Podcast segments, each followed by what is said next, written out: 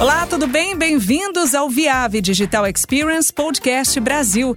Junte-se ao nosso grupo de especialistas e convidados para falar sobre as novas tendências tecnológicas e a implantação de redes. Toda segunda-feira tem um episódio novo para você. Nesse episódio falaremos de um tema atual e muito discutido no mercado de fibra ótica, o Open RAN, tendências, benefícios e desafios para uma implementação em redes 5G.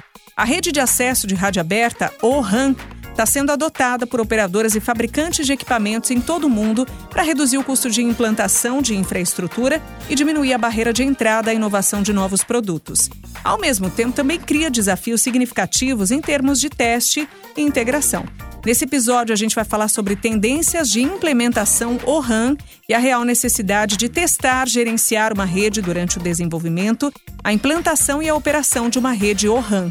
Para explicar melhor esse assunto, recebemos novamente os especialistas Everton Souza, Fábio Marchiori e o nosso convidado especial Gustavo Lima, do CPQD, que comentam sobre o assunto. Sejam bem-vindos, então, Marco e Ricardo. Obrigada por estar mais uma vez conosco. Olha, vocês podem explicar a importância da Open RAN? Quais são as suas tendências, benefícios e desafios na implementação em rede 5G? Primeiramente, né, acho que eh, nem todo mundo pode estar aí é, tão a par. A gente está no dia a dia, às vezes a gente esquece que é um assunto novo e nem todo mundo está inteirado, né? Então, é primeiro trazer aí o que, que é o Open RAN, tá? O que está acontecendo em termos de Open RAN no mundo, e vem acontecendo bastante coisa, e essa nossa atuação aí do CPQD, já faz aí três anos que a gente vem trabalhando com essa questão de Open RAN, inicialmente lá com o tipo Community Lab, que a gente hospeda, né? O Open RAN, ele é, na verdade, hoje é um ecossistema, tá? E o foco desse ecossistema é buscar abrir aí a rede de acesso e tem diferentes iniciativas trabalhando no assunto e elas são complementares. Então, o foco, além de abrir aí um sistema que hoje, tipicamente, ele é bem monolítico, é, você tem aí, eu vou entrar na questão da desagregação, mas você, ao abrir esse, esse sistema monolítico, que ele é grande, cheio de subsistemas, você fomenta a inovação, você fomenta a participação de novos fornecedores na, na cadeia de fornecimento, e isso tem sido visto com muito bons olhos aí, tanto por operadoras e até mesmo alguns países aí como política pública, tá?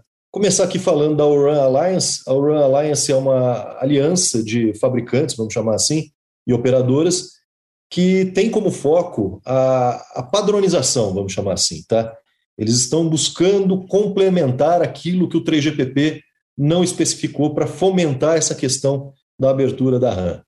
O Telecom Infra Project ele já tem outra é, vertente, ele busca fomentar o ecossistema. De que forma? Ele cria sinergia entre a demanda e as ofertas e tenta promover aí provas de, provas de, de conceito, test beds, para a gente ver que o conceito efetivamente funciona e trazer esse diverso conjunto aí de fornecedores para atuar nesses tipos de demonstração.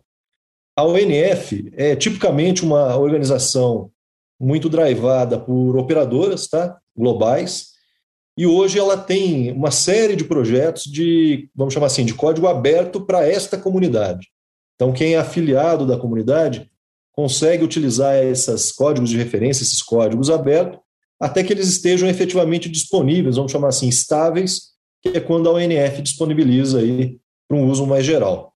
E a Open Run Policy Coalition, ela tem um papel hoje de, vamos chamar assim, promover é, a questão de iniciativas de políticas públicas para a promoção do Open Run, trazendo aí esses argumentos de ser uma, um promotor de inovação, de aumento de competitividade, é, de redução de custos, né, que a gente sabe que o Open RAN tem falado bastante sobre isso, e até mesmo sobre segurança cibernética, porque a partir do momento que você fragmenta uma solução monolítica, você permite ter mais pontos de teste do que antes era uma caixa preta, tá?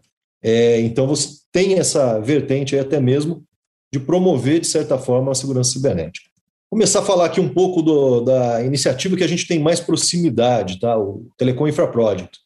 O CPQD, desde 2018, ele é, uma, é um laboratório da comunidade do Telecom Infra Project, é uma comunidade global de inovação, nós somos um dos 15 laboratórios globais que tem esse papel de trazer as soluções para dentro do laboratório e mostrar, provar o conceito, né, fazendo uma integração dos sistemas.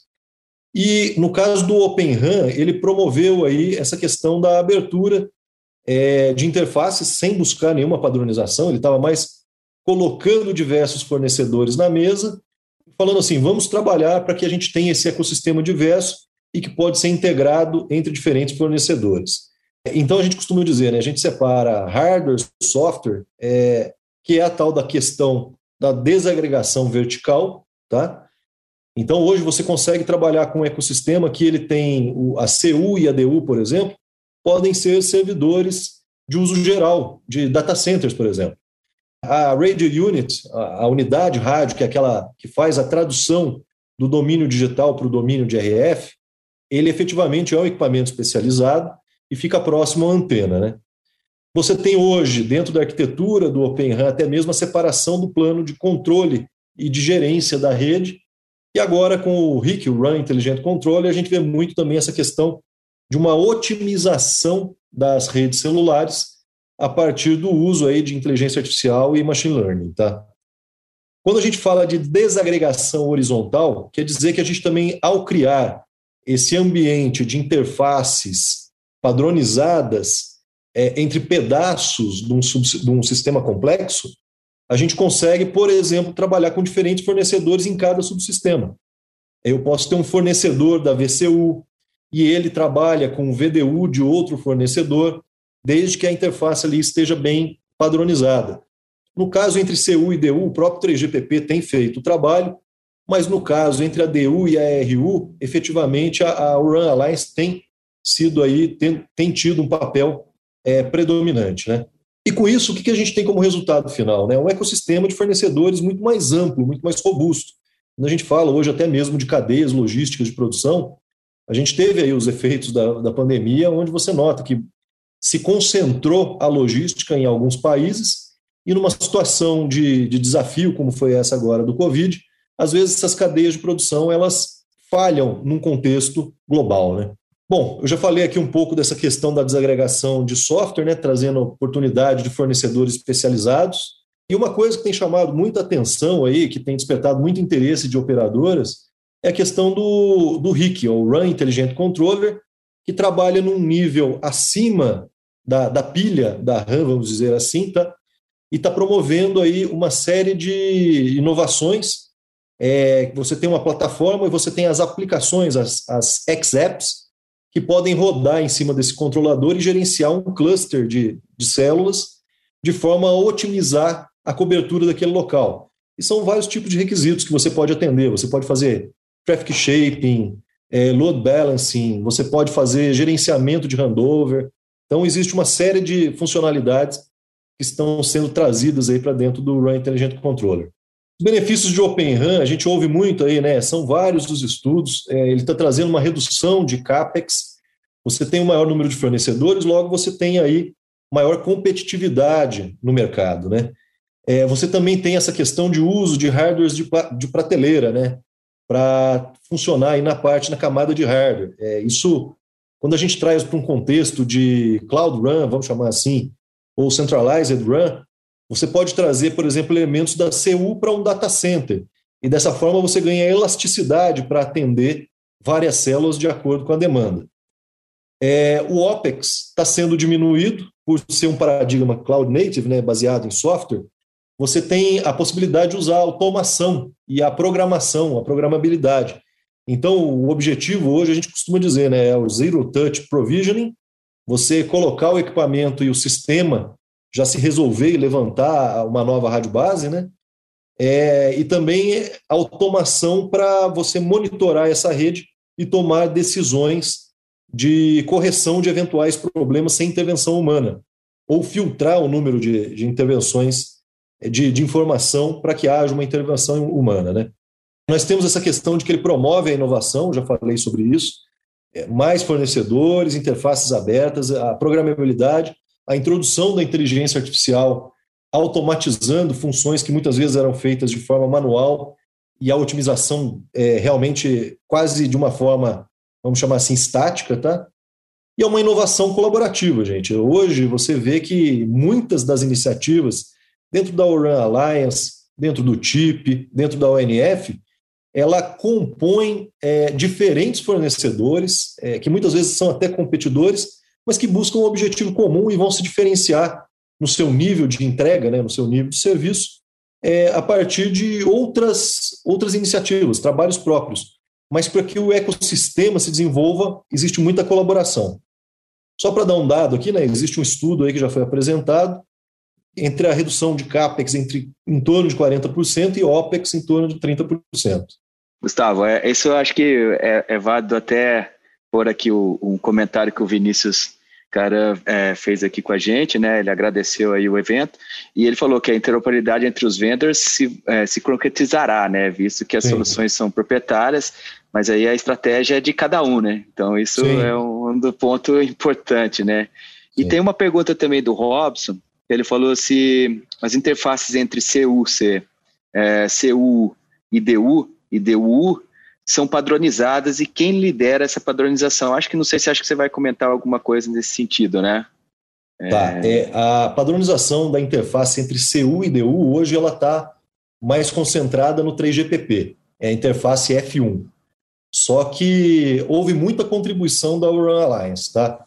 Então, é, quem efetivamente está com o guiso, vamos chamar assim, é o 3GPP, mas a Run Alliance tem feito esse papel para trazer o máximo possível de informações para que seja o mais efetivo possível esta padronização.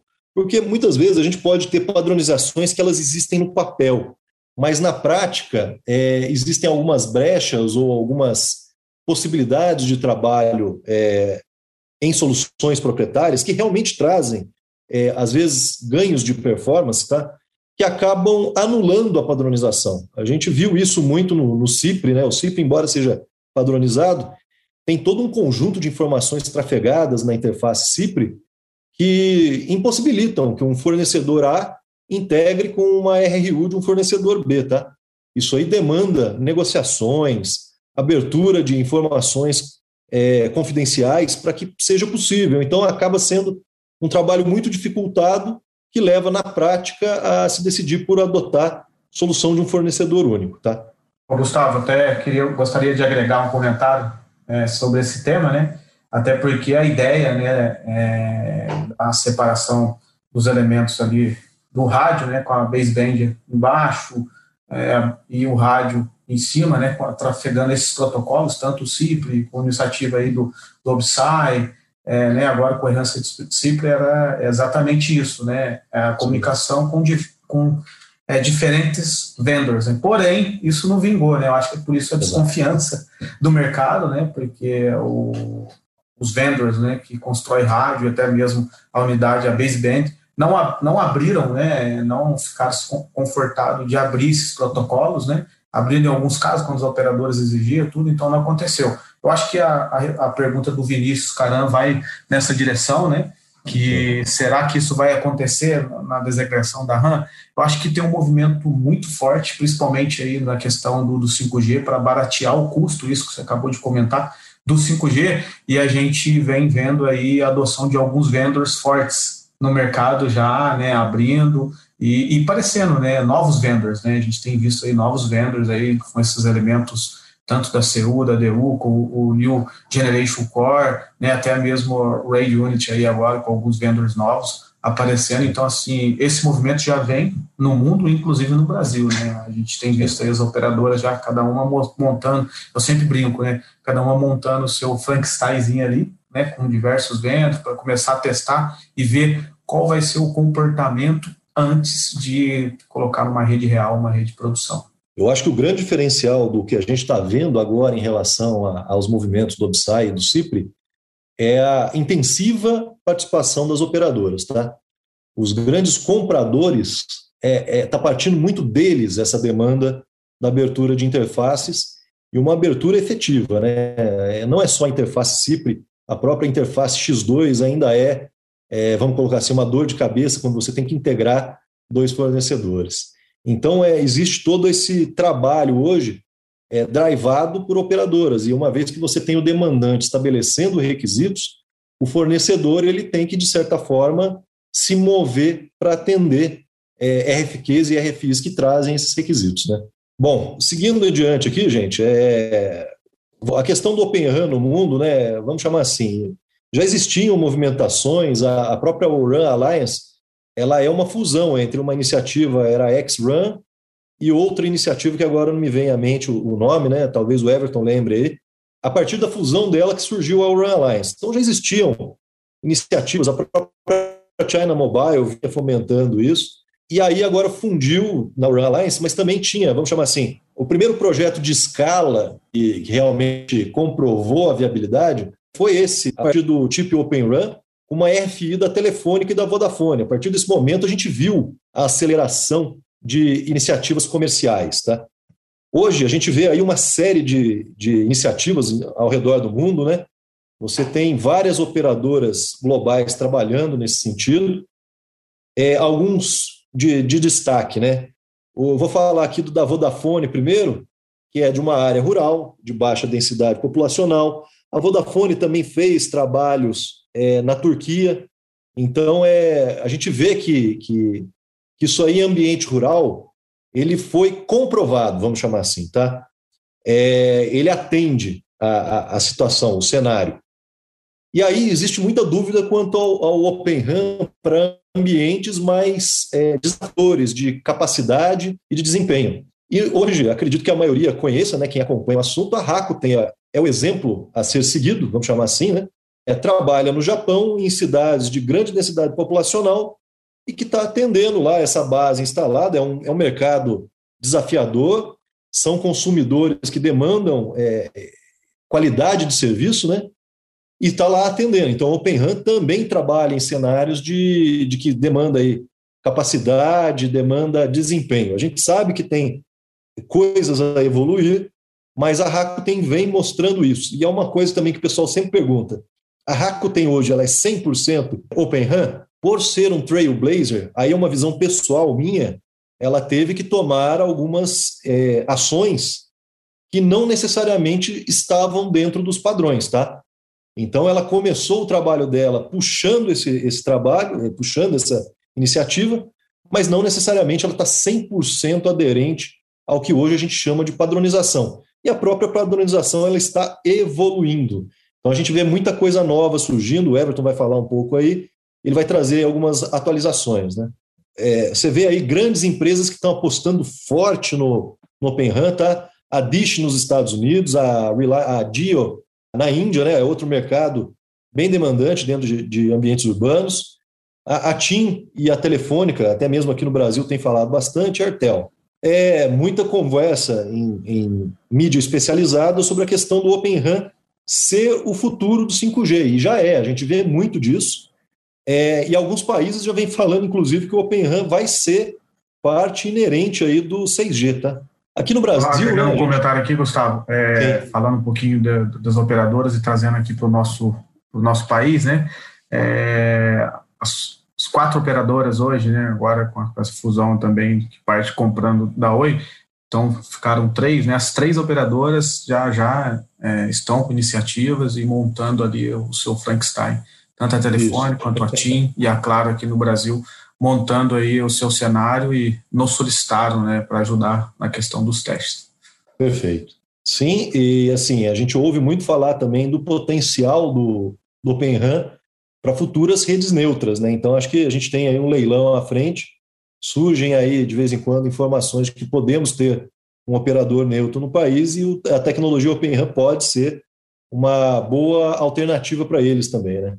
Bom, atuação do CPQD, a gente, como eu disse aí, é, a gente está como Community Lab desde 2018, somos um dos 15 aí é, apresentados em todo o mundo. Já apresentamos na FutureCon um setup completo de Open RAM, tá? Hoje esse setup está montado e operacional no CPQD. Só para vocês terem uma ideia, nós montamos lá com um mid-haul de 400 km de fibra ótica, aquela interface entre CU e DU e comprovou o funcionamento. Então, de que forma a gente enxerga né, o potencial do, do Open RAM? Você poderia ter um data center em alguma localidade e até uma distância, no caso do 4G aqui, nós montamos um Open RAM 4G, tá?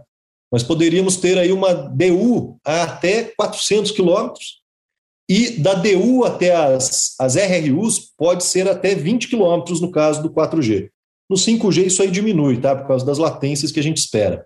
Uma coisa importante, o CPQD, esse, esse vamos chamar esse setup aqui do TIP, foi o primeiro no mundo a efetivamente trabalhar com uma solução de BBU, de VBBU, trabalhando com dois rádios diferentes na mesma VBBU, tá? Isso aí na época foi, um, foi uma coisa que chamou bastante atenção. E vocês notam aqui que existe essa diversidade de fornecedores. O fornecedor do CU hardware é a Dell e o fornecedor do DU hardware é a Contron. E mostramos que essa interoperabilidade foi viabilizada. Tá? Outras coisas que o CPQD tem trabalhado, tá? a gente tem uma iniciativa de desenvolvimento de tecnologia amparada no conceito de Open RAN, mas mais que isso, tá? a gente enxerga o 5G muito além da rede de acesso rádio. Então, o CPQD hoje olha para o 5G com essa questão de RAM aberta, virtualizada, desagregada, mas também a gente olha com a questão de SDN, com a questão de virtualização de funções de rede, de containerização de funções de rede, que é o mais, é o mais recente até, tá? trabalhar com Kubernetes como infraestrutura, é, o Mobile Edge Computing. Então, tudo isso aqui é a, gente, é a forma que a gente enxerga o 5G e estamos trabalhando no desenvolvimento de tecnologia nacional nesse sentido. A nossa inspiração é tudo aquilo que a RACO tem mostrou, mostrou como possível. Né? O CPQD também tem trabalhado aí com um laboratório de certificação e homologação, vocês devem ter visto aí. É, a Viave sempre nos ajuda aí também com a questão de testes lá no, no TIP.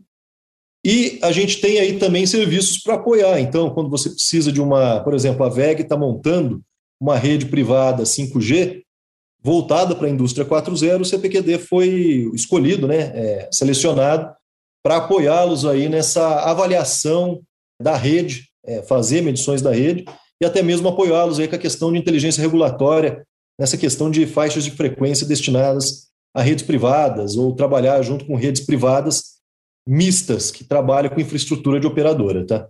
Bom, basicamente é isso. É, eu não coloquei muito aqui sobre os desafios. É, tenho certeza que nós vamos ver aí nas apresentações do Everton e adiante e nas perguntas o desafio de integração, a necessidade de mão de obra é, preparada para lidar com esse novo paradigma de redes abertas, redes desagregadas e redes implementadas em software, tá?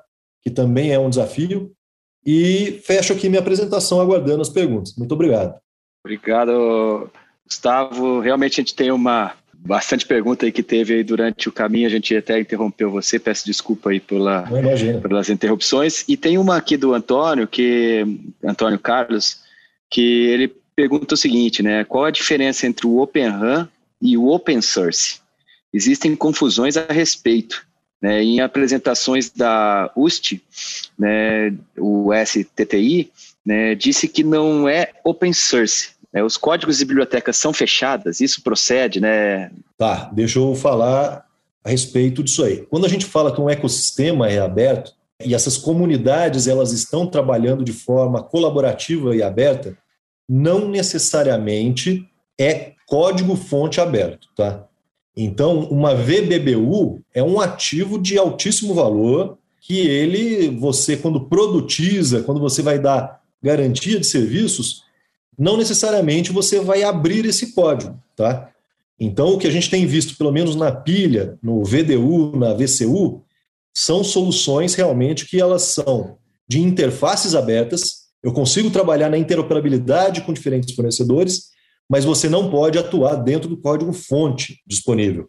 É um pouco diferente, por exemplo, quando a gente vê uma iniciativa, por exemplo, que eu mencionei ali, da ONF. A ONF ela tem códigos-fonte que ela compartilha, que ela desenvolve para prova de conceito, ela compartilha, mas a produtização disso ainda envolve trabalho de uma empresa que queira evoluir aquele, vamos chamar, código de referência, tá? De certa forma, você passa a ter acesso a códigos-fonte abertos para fazer provas de conceito, mas uma, um produto efetivo para o mercado muitas vezes não é a maturidade que se encontra aquele código-fonte, tá? Então, é, temos isso aí. É, no CPQD, a gente vem trabalhando com essa rede fim a fim. A gente, por exemplo, trabalha olhando com muito bons olhos para a iniciativa do Magma, que é o core de rede, que foi, vamos chamar assim, é, foi fomentado pelo Facebook por um bom tempo. Agora ele foi para a Linux Foundation. mas a gente nota que o mercado, quando leva o conceito do Magma adiante, o Magma está, posso colocar, está muito bom na sua versão atual, a produtização leva ele a outros níveis de robustez e a outros níveis de, de atendimento ao, ao usuário. Né? Você precisa de, de, de serviço de suporte técnico é, que realmente garanta a sua operação.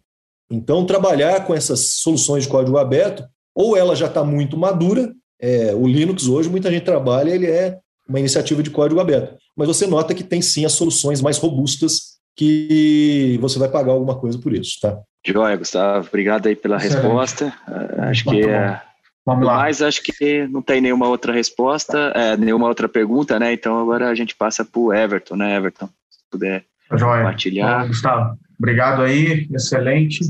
Então, quais são os benefícios, né, que o, o a desagregação da RAM, né, nos traz e traz também, né, para os prestadores de serviço, para as operadoras, tal.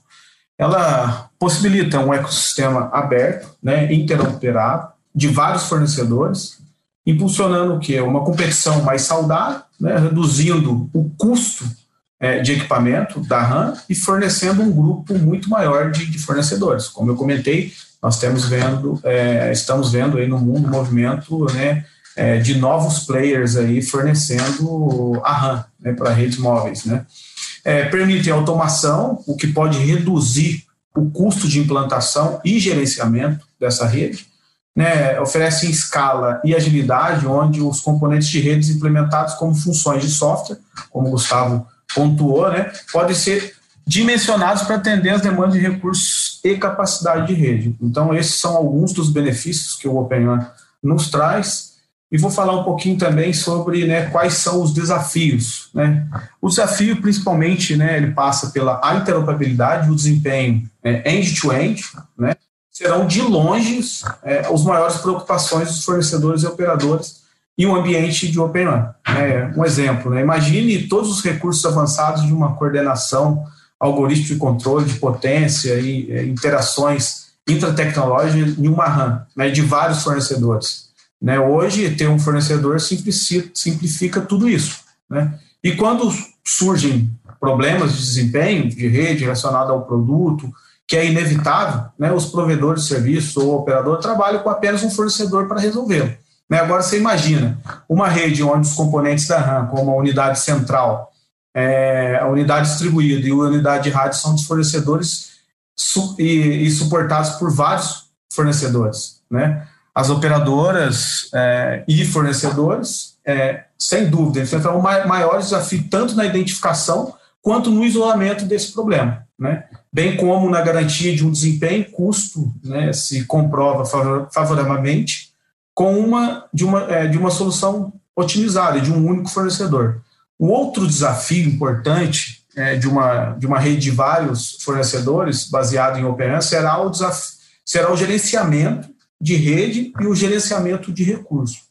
Tá? O gerenciamento de peças sobressalentes e vários fornecedores de recursos, né, de treinamento para manter uma rede é, de provedores de serviço, é importante lembrar, né, integrar novas funções, né, e orquestrações de novos serviços e uma rede baseada no, no, no OpenRAN, né, será um, um, dos principais desafios. Então, o OpenRAN também ele, ele traz benefícios, mas a gente tem alguns é, desafios aí a seguir. É baseado nisso, né, para atingir esses objetivos né, mencionados é, de uma rede de acesso de rádio aberto, as operadoras, o Gustavo já, já pontuou isso, né, elas fundaram o, Open Run Alliance né, para definir claramente os requisitos né, e ajudar a construir um ecossistema de cadeia de suprimentos que pode promover um ambiente para fornecedores novos e existentes para impulsionar a própria inovação. De acordo com o estatuto do Open, do Open Alliance, né, os membros ou colaboradores do Open Alliance se comprometem a desenvolver redes de acesso de rádio em todo em todo o mundo, tá? As RANs futuras serão construídas sobre uma base de elementos de redes virtualizadas, né, hardware de, que a gente fala de white box, e interfaces padronizadas que adotam totalmente os princípios básicos de inteligência é, de abertura do, do né? Para superar esses desafios, né, como eu comentei aí anteriormente, o Open Alice tem trabalhado com, com, seus membros e colaboradores, incluindo a Viave, a Viave é membro do Open, do Open para fornecer uma arquitetura de referência projetada para habilitar a infraestrutura RAM das próximas gerações. Né? Essa arquitetura de referência era baseada em interfaces padronizadas e bem definidas para permitir um, um ecossistema né, de, de cadeia de suprimentos interoperado e aberto, com suporte total e, comple complementar aos padrões promovidos pela 3GPP. Isso é, é de suma importância enfatizar, né? É, e outras organizações de padrões da indústria, como comentou o Gustavo. Então, hoje, basicamente, a Viave está contribuindo, contribui e continua contribuindo para testar né, essa interoperabilidade dos multivendors. Nós atuamos nessas duas linhas de frente aqui, o WG4 dando Open Front Hall e o WG5 com as interfaces F1, W1, E1, X2 e XN é, interface. Tá? Nós temos é, feito vários testes aí com vários operadores, vários órgãos no mundo aí, com diversos laboratórios, e eu vou mostrar para vocês quais os tipos de soluções que a Viave vem provendo para ajudar essa, é, esses testes, né, para garantir essa interoperabilidade, os testes de é, de performance, é, integração e outros tipos de teste. É, a, Viave também desempenha um, um, papel ativo né, em contribuir também para o desenvolvimento dos padrões do OpenRAN. E como os produtos são compatíveis é, com o OpenRAN, pode ser testado para garantir interoperabilidade, robustez é, é, comercial e o desempenho desses equipamentos. Né? A Viave também fez parte, né, vale a pena mencionar aqui, do primeiro é, do PlugFest é, global, um evento realizado é, para promover a adoção de redes de acesso de rádio 5G e 4G abertas e interoperáveis. Né? A arquitetura de OpenRAN fez referência em vários corpos de padrões para fornecer um ecossistema de RAM aberto e robusto. Né? A Viave também participa desses órgãos, né, seus grupos de trabalho, incluindo o ITUT, 3GPP, o ANAP, né, que são especificações para transportes de rede, cronometragem e grupo de trabalho de sincronização também, né? Para assim, desculpa. Assim, a Viave né, facilita a entrega de soluções né, de teste para as operadoras né, que possam ter certeza que suas redes, uma vez é, testada com os equipamentos de Viave, estão em conformidade com vários padrões exigidos. Né? A Viave identificou vários né, casos de usos né, que podem ajudar a identificar, isolar e resolver né, problemas de desempenho de rede. Né? Antes que uma rede aberta de Open RAN, é, de vários fornecedores sejam lançadas, colocadas em, em produção. Né? Eu vou citar aqui algumas áreas é, principais do nosso foco de validação de laboratório, implantação de campo é, e garantia de rede. Tá? Teste de interoperabilidade né, de vários fornecedores, né, o, o é, para funcionalidade de desempenho, confiabilidade, robustez, resiliência, é, teste de subsistema, wraparound, teste de nível de sistema, avaliação de, de pares de fornecedores, conformidade de, de protocolo para interfaces é, e protocolos abertos, integração contínua e entrega contínua de automação de teste, processo de teste contínuo ao longo de todo o ciclo da vida end-to-end, -end, é, de uma vida é, de uma rede, seja ela 4G ou 5G, avaliação holística de várias opções né, de implantação de RAM, desagregação da RAM, da band spec, gerenciamento de, de, de delays, recursos e fornecedores, tá? E o monitoramento de desempenho de interface e protocolos abertos para garantir uma operação ideal de uma rede desagregada, né, aberta.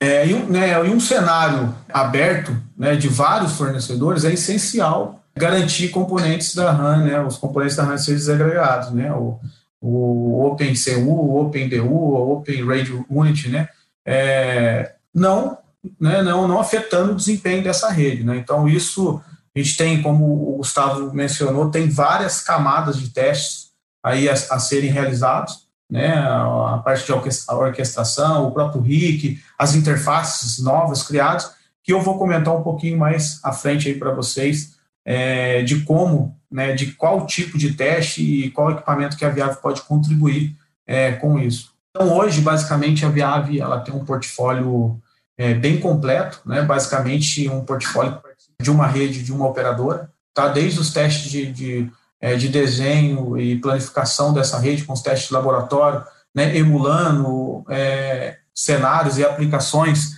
4G e 5G com o nosso TM500, né, os testes também né, voltados aí para essa, é, essa linha, para essa área da, do Open Run, né, com os testes pra, de emulação da, da DU para testar a, a, o próprio rádio, da, da RU para testar a DU, essa, testando essas interfaces entre a, a CU e a DU, e até mesmo entre a, a CU e o core de rede. Né? Nós temos né, basicamente duas soluções aqui que eu vou comentar um pouquinho mais à frente para vocês, que são soluções para emulação desde a camada UU ali da, da interface aérea, né, que é o TM500, isso é uma solução virtualizada, que é o TeraVM, para emulação do core e alguns elementos aí, algumas interfaces é, dessa rede aberta, tá? Para o campo também nós temos é, diversos tipos de soluções, né? soluções para é, teste de alinhamento de antena, é, soluções para análise e qualidade desse sinal, seja ele 4G, 4G ou 5G, soluções para testar né, o X-Hall, que seria o front hall aí do 5G, para o teste de latência, tempo e sincronização, e soluções também para ativação né, de novo, novas RANs, novos, cell sites aí, que seria o nosso One Advisor 800. Tudo isso, né, todas as nossas soluções são integradas com a solução que a gente tem baseado na nuvem, que é o nosso StrataSync, que é onde todos esses instrumentos se convergem né, para você estar tá gerindo todos esses ativos, a parte de software, criações de, é, de setup de teste, resultados de teste, tudo isso concentrado num servidor central na nuvem para ter um pouco mais de controle, tá? É, vou falar um pouquinho também o que os desafios do que testar, né? Já mencionei o grande desafio de interoperabilidade, né? Que é o que é garantir os KPIs, os desempenhos, né? Sejam atendidos entre esses múltiplos vendors, né? E garantir que, né? A solução né, do OpenLAN seja é, esteja funcionalmente, né? E conforme a, as conformidades do do Open Alliance, né? O Gustavo ele comentou já um pouquinho sobre essas novas interfaces, né? Que a gente vai entra, entra no jogo para a gente estar tá testando. Então, é, tem, entram novas interfaces abertas, né? E, e, APIs abertas também, como a interface do, do né? A interface entre a DU e a CU, que é a, a F1, e a interface entre a Center Unit, né? Open Center Unit, e o New Generation Core, que seria a SU interface. É, os componentes são multivendors, né? nós já comentamos bastante sobre isso, então a ideia basicamente seria que você pode ter um, um rádio de um fornecedor, tá? uma distributed unit de um outro fornecedor e a central unit é, também de um terceiro é, fornecedor. Já vimos casos aí também é, com um core né, de um quarto e um novo player de, de fornecedor. A gente vem participando de alguns testes aí também, mas falando da RAM, seria esses três itens, né, os três elementos, né, a Central Unit, a, é, a Unit e, e, o rádio, a Radio Unit.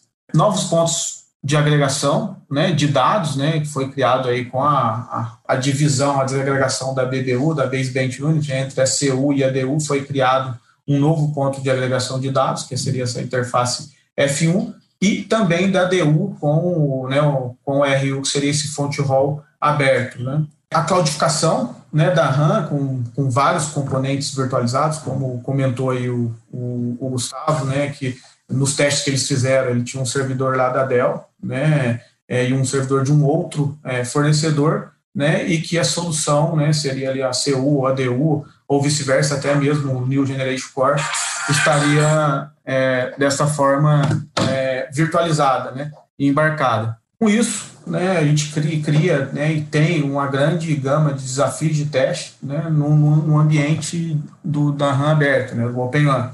Né, é garantir a interoperabilidade entre tecnologias de acesso legado. Né, um exemplo disso né, é ter essa interoperabilidade entre tecnologias né, 5G e 4G, porque isso passa né, pela primeira fase de deployment aí, que alguns países seguiram, apesar que o Brasil até o momento a gente viu com o edital aí da, aprovado até então pela Anatel, a gente passa pelo a release 16, né, com implementação standalone, né, que você vai ter uma rede end-to-end, fim a fim, puramente 5G. Mas a maioria dos países né, tomaram como iniciativa a implementação NSA, que eles basicamente você implementa a tecnologia 5G utilizando a capilaridade e o core já existente do 4G. Né, a capacidade limitada do dispositivo 5G, então, como é uma tecnologia nova, ainda não, não tem um, um market share de dispositivos para estar tá estressando essa, essa rede, né, a garantia de desempenho em um cenário né, de vários fornecedores, então, como nós comentamos, o Gustavo comentou na apresentação dele, e eu pontuei aqui, é, é um ecossistema que está sendo criado ainda, que, né, inclusive, é, sobre algumas perguntas, né, até a pergunta e a pontuação do Vinícius Caran aqui, né, a gente é, até então é, tem uma certa desconfiança, né, a gente tem visto né, a exigência das operadoras nesse sentido, e a gente tem visto grandes vendors indo para esse cenário, né, tendo abrindo, não abrindo o seu o código, mas fornecendo a interoperabilidade entre esses elementos. É, a validação de tempo e sincronização e nessas novas interfaces são um ponto bem importante que o Fábio vai comentar um pouquinho mais à frente para vocês. E por último, né, a garantia e desempenho né, em escala, em capacidade end-to-end. Então, é, para esses testes, os desafios de testar é, todo esse cenário, toda essa rede de diversos vendors, é, garantindo que, né, desde a unidade de rádio até o core da rede, todos esses elementos estarão é, desenvolvendo a sua melhor performance. Aqui eu vou colocar um pouquinho ah, alguns cenários de teste né, que nós podemos contribuir. E eu passo é, a palavra aí para o Fábio, para ele comentar um pouquinho sobre esses cenários e eu, eu voltaria também aí no final da apresentação um Herbert, só uh, a gente tem uma pergunta aqui do Plínio, né? Qual o status de padronização do Virtualize Multi-Carrier RU para uma, o maior compartilhamento de infraestrutura wireless? é, isso está numa fase bem embrionária, né? Porque quando a gente fala de virtualização é, de, um, de um rádio proprietário, a gente enfrenta inúmeras, é, inúmeros obstáculos. Né? Então, está numa fa fase bem embrionária, mas a gente tem visto alguns, é, algumas frentes e alguns vendors né, seguindo essa direção. Inclusive, a Viave, né, no, quando a gente iniciou esse, essa parceria com o Open Alice, com as nossas soluções para testar isso, a gente ainda não tinha uma solução para testar a própria RAID Unit. Né? Agora a gente já tem, mas é, respondendo sua pergunta, está, né, está uma fase um pouquinho mais embrionária. A questão né, dessa virtualização do rádio, eu creio que vai demorar um pouquinho mais, até mesmo que seja um, um elemento, um hardware específico, né, com, atribuições bem diferentes, é, eu acho que demora um pouquinho mais. Acho que a gente vai falar um pouco agora, né, Everton, da, da parte do, dos cenários de teste, nas quais a gente vai ver um mix né, dentro do que a Viave pode trabalhar né, para prover aí melhores soluções para testes em, no 5G. Né? Então, a gente tem, como o Everton comentou, uma gama bastante extensa de produtos, né, não somente para a parte de emulação de, de elementos de rede, mas também para a parte de capacidade. Né? Então, a gente tem, por exemplo, o, o Everton trabalha bastante em cima do, do Cell Advisor, né, que é para a parte principalmente da validação do, do RF, né? então verificar toda a parte de canais, é, por exemplo, interferências de, de, de, potência, né? interferências de sinais. É, toda, e... toda, a parte de, de, conformidade né, do rádio, né? Só um Exato. comentário a, a, a uhum. parte de teste de conformidade do rádio, potência né, dos canais, é, a qualidade de modulação que esse rádio está é, tá transmitindo e também o desempenho de informações. A gente sabe que o 5G passa né, por informações de feixes, de bins, a gente consegue fazer tudo isso com o nosso analisador né, de 5G, que tem a capacidade de demodular sinal 5G no radio, né?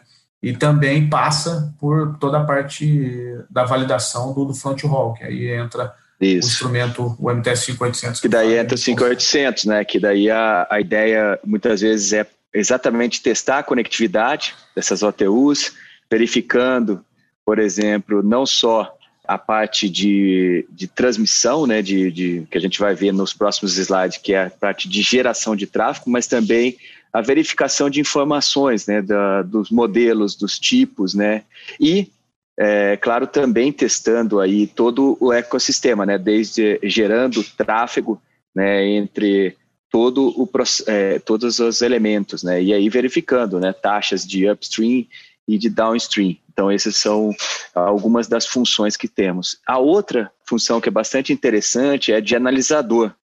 Né? Então, através desses, é, a gente pode colocar um splitter, uma TAP, né? e através do, dos instrumentais a gente conseguir verificar qualidades, por exemplo, de sincronização, porque a gente vai ver que cada vez mais, né, principalmente o PTP, é, exatamente pelas distribuições de antenas, né, a gente vai ver que cada vez mais a, a, o PTP ele vai ser um protocolo, né, de principalmente é, que vai ser um, de sincronismo em Ethernet.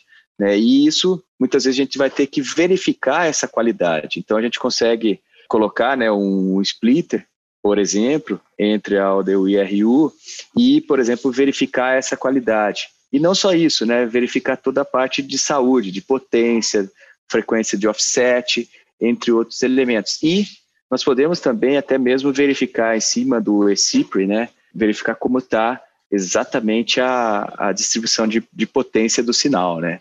Então, esse seria um, um, tipo de teste nos quais a gente também pode trabalhar com o instrumental. Né? E é, o outro seria, por exemplo, também a conectividade de captura né, no control plane e no user plane. Então, ele o, equipamento ele também te permite né, a, ter um Wireshark embutido nele, no qual eu consigo realizar a, a, as capturas tanto do user plane quanto do control plane, e esse Wireshark ele fazer é, realizar as análises, né? Seja ela interfaces desde de 1 GB, passando pelas interfaces de 25, 50 e 100, é, chegando até interfaces de 400, né, que não vai ser aplicação aqui, né, mas, por exemplo, é, aplicações em 25 e 50 GB. Né, então, é possível, né, nessas interfaces e 10 GB, nós capturarmos protocolos e realizarmos análise através do Wireshark. Né, então, esse também é um outro teste. E o outro ponto, né, que a gente vai ver que a cada vez mais a gente vai ter uma o, que a gente está falando entre, como o Everton comentou, do X-Hall, né, nós temos aí o, o back-hall, o mid-hall e o front-hall.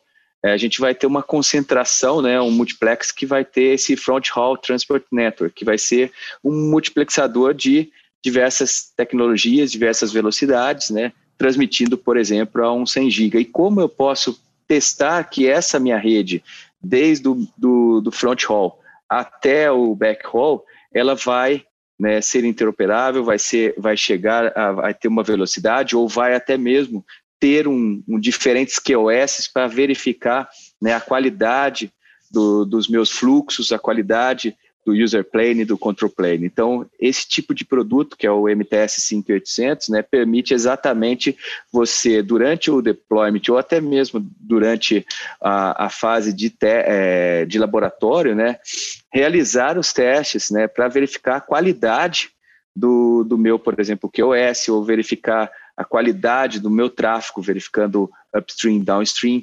verificar eh, medidas de, eh, de KPIs como latência, jitter, perda de pacote e não só isso, também dependendo das interfaces, né, como, ah, como o Everton comentou, que muitas vezes roda CIPRE ou eCIPRE, a gente consegue simular né, esse protocolo, né, gerando um tráfego né, baseado nesse, nesse protocolo, né, então a gente consegue gerar um tráfego baseado nesse protocolo e medir, por exemplo, uma determinada taxa de erro de bit ou é, outros eventos. Então, assim, é um equipamento que ele encaixa bem né, dentro da estrutura do 5G, principalmente na parte dos X-Halls, né, como Everton comentou anteriormente. Né. E um outro teste, como eu comentei, é, principalmente do sincronismo, é a possibilidade de você trabalhar com ele né, gerando o, a função de um Grandmaster, né, então, ou de um slave. Então, eu consigo né, não somente simular um Grandmaster ou simular um Slave, ou caracterizar, por exemplo, um Grandmaster que eu estou colocando na minha rede. Então, eu consigo ver a qualidade do meu sinal, ou a qualidade da, do meu sincronismo, né, mediante alguns padrões, né, baseado na ETU, alguns perfis de, de características de jitter, wonder, no qual eu consigo verificar a qualidade desse sinal se está sendo bem sincronizado, se o PTP, né, ele, ele está regenerando o meu sinal corretamente. Então, eu consigo exatamente ter a, a, a função não somente da geração, não somente da análise dos protocolos, mas também a análise do meu sinal, principalmente de, de sincronismo. Que este vai ser um, um grande ponto, né, e, e muito importante no, no, desenvolvimento das redes 5G. É, até então, em algum, não que nos, no 4G, 3G não seja importante, mas é, no 5G ele vai ser cada vez mais importante, exatamente pela também não somente a, a, o sincronismo de várias unidades, e também, né, a, como até o Everton comentou, durante o teste do backhaul e do é a medição da latência, né? Acho que foi o Everton ou o, o, Gustavo, né? Que muitas vezes a gente tem que trabalhar com baixíssimas latências e eu tenho que caracterizar minha rede para que aguente essa essa quantidade, essa latência, né? Ou seja, que suporte uma baixa latência, né? Dependendo do caso, chega-se a ordem de 25 microsegundos, né, dependendo do tipo de aplicação que a gente vai trabalhar. Acho que é, é isso aí que eu queria passar, né, rapidamente aí para vocês. Esse daqui, é, acho que... um comentário aí, no seu que você acabou de comentar, é, né, a gente sabe que as redes né, 5G aí para estar tá provendo um dos drivers, né, que é o Ultra Reliable Low Latency, é, elas precisam estar tá com uma latência bem redonda, por isso toda essa é, esses requerimentos para questões de, de, elementos, de distância e também questões de latência, porque a gente vai estar, tá, né, a gente tem visto que as operadoras vão estar tá provendo esses serviços, serviços baseados né, nessa ultra confiabilidade, né, como operações remotas, carros conectados, entre outros exemplos. É, e, e, um ponto importante aí também dentro de todo esse ecossistema, né, como vocês comentaram, né, é que é, dentro desse Open RAM é, são Frankensteins, né? Como você comentou, você gosta de comentar, que são caixas de diferentes fabricantes e, e muitas vezes numa homologação, num teste em laboratório, é muito importante você também ter uma referência. Né? Então aí vem exatamente esses equipamentos aí que seriam na borda e no core, né? que é o TeraVM e o TM500, nos quais são elementos, equipamentos virtualizados, são no caso principalmente do TeraVM é um um, uma, é um elemento virtualizado que você pode instalar num servidor e ele exatamente simular os diversos elementos de redes do, do 5G. Né? Então, isso auxilia muito né, nessa, nesse desenvolvimento, o, tanto para laboratório quanto para certificação, né? porque você consegue é, testar um determinado elemento e simular os outros, os outros demais. Né? Você não precisa ter todo o ecossistema é, todo o Frankenstein montado, né? Porque aí o nosso TeraVM ele conseguiria simular, por exemplo, você tem só o braço, o restante do corpo a gente consegue simular, né? Então, esse é o, o, o grande ponto do TeraVM. E o TM500 um pouco mais na área de RF, né? Porque muitas vezes você vai testar o quê? Somente o, um conjunto de celulares ou algo desse tipo. Esse no TM500 a ideia é exatamente você simular múltiplos usuários simulando o cara acessando a, a, a, internet, o outro falando, o outro fazendo fade, né, gerando isso em, em andando num carro a 60 a, a 120 km por hora e todo esse ponto, né? Fábio, só um comentário, né? Tem sim. Em um ambiente de, né, de Open Run, de vários fornecedores, como né, a gente já tem, tem comentado aqui, tem visto vários, vários movimentos, né? Os fornecedores de rede e provedores de serviços enfrentarão situações que, que devem suportar um conjunto variados de, de rede unit, né, de rádios, né, e potencialmente suportando né, Open Radio Units de vários fornecedores simultâneo na mesma rede.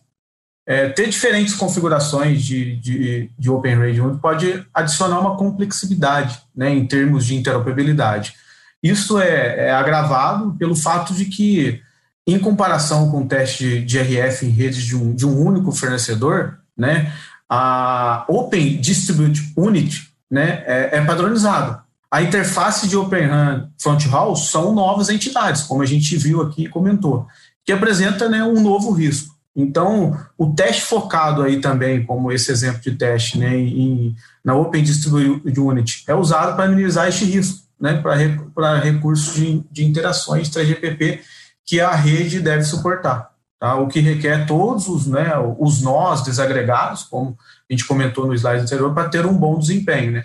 É, provavelmente, né, os fornecedores de, da, da, da Open Distribute Unit, né, portanto, preciso garantir que né, a, a Open Distribute possa lidar com diversos tipos né, de, de rádios né, da Open Radio Unit e diversos, é, de vários fornecedores sem introduzir um compromisso né, de desempenho e evitar né, essa adição de, de novos riscos, né, de um ponto de interação é, de, como, de, de recurso, como a gente comentou nos slides anteriores, aí, padronizado pela, pela 3GPP. Então, basicamente, é, essas duas soluções, tanto o TM500 quanto o TeraVM, que o Fábio comentou, nós conseguimos isolar e testar essas interfaces, né, tá testando essa interoperabilidade e a performance dessa, dessas interfaces e desses elementos. Algo a comentar, Gustavo? Por, por, enquanto, acho que as perguntas a gente conseguiu fazer durante o, o evento, né? Se quiser algo acrescentar?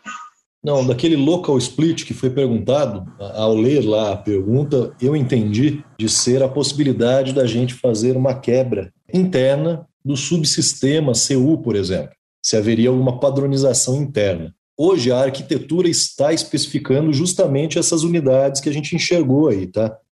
É, CU, DU, hoje tem até interface entre CU, CU User Plane e CU, CU Control Plane, né? tudo isso padronizado, mas internamente, em cada uma dessas funcionalidades, fica livre a escolha do implementador fazer as, as separações que ele quiser ali, né? A gente costuma dizer, nesse mundo virtualizado, os microserviços são uma questão de opção de implementação do provedor da solução.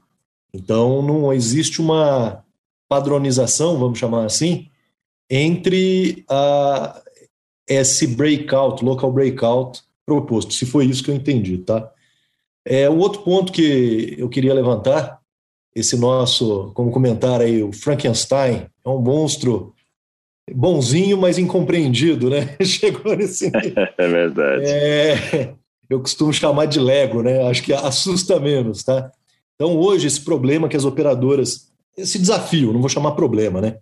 Sem dúvida alguma, vai precisar aí muito esforço de testes de interoperabilidade muito bem colocados aí pela equipe da Viave, é, de ter soluções que, que abrangem esse ecossistema, né?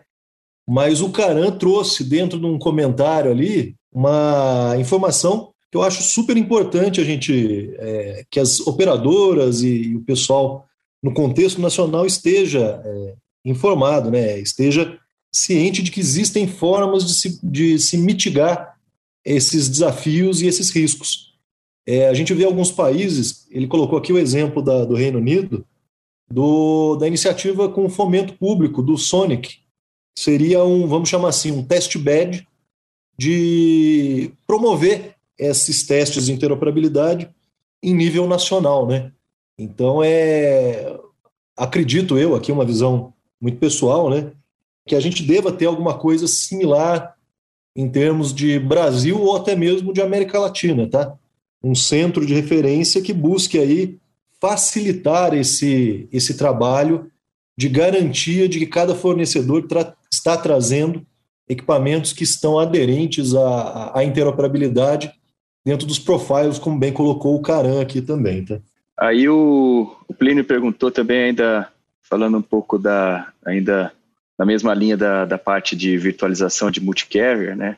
Se existe alguma perspectiva do TIP mais o ORAN Alliance de padronizar essa arquitetura MOCN, né, ou alternativas como Sim. a MORAN, né, que seria Sim. o Multiple Operation Core Network e Multiple Operation Radio Access Network. É, eu entendo hoje que o MOCN ele já é uma situação padronizada no 3GPP, tá? É, não existe nada que impeça hoje você colocar uma, uma RAM atendendo a dois cores network, seja de forma, é, vamos chamar assim, separada. Existem é, duas ou três formas de se fazer o mock-N, tá? Um deles é quando a RAM decide como fazer o agendamento de atendimento de usuários de diferentes cores, e tem um outro que é você efetivamente reservar numa única RU espectros distintos para atender os dois cores networks, diferentes redes. Então, é isso aí, de certa forma, já está padronizado pelo 3GPP, depende muito do provedor da eNodeB ou da GNodeB fazer a implementação para atender aquele requisito, tá? Mas, de certa forma, já está é, dentro do, do, do chip, do, do, do 3GPP.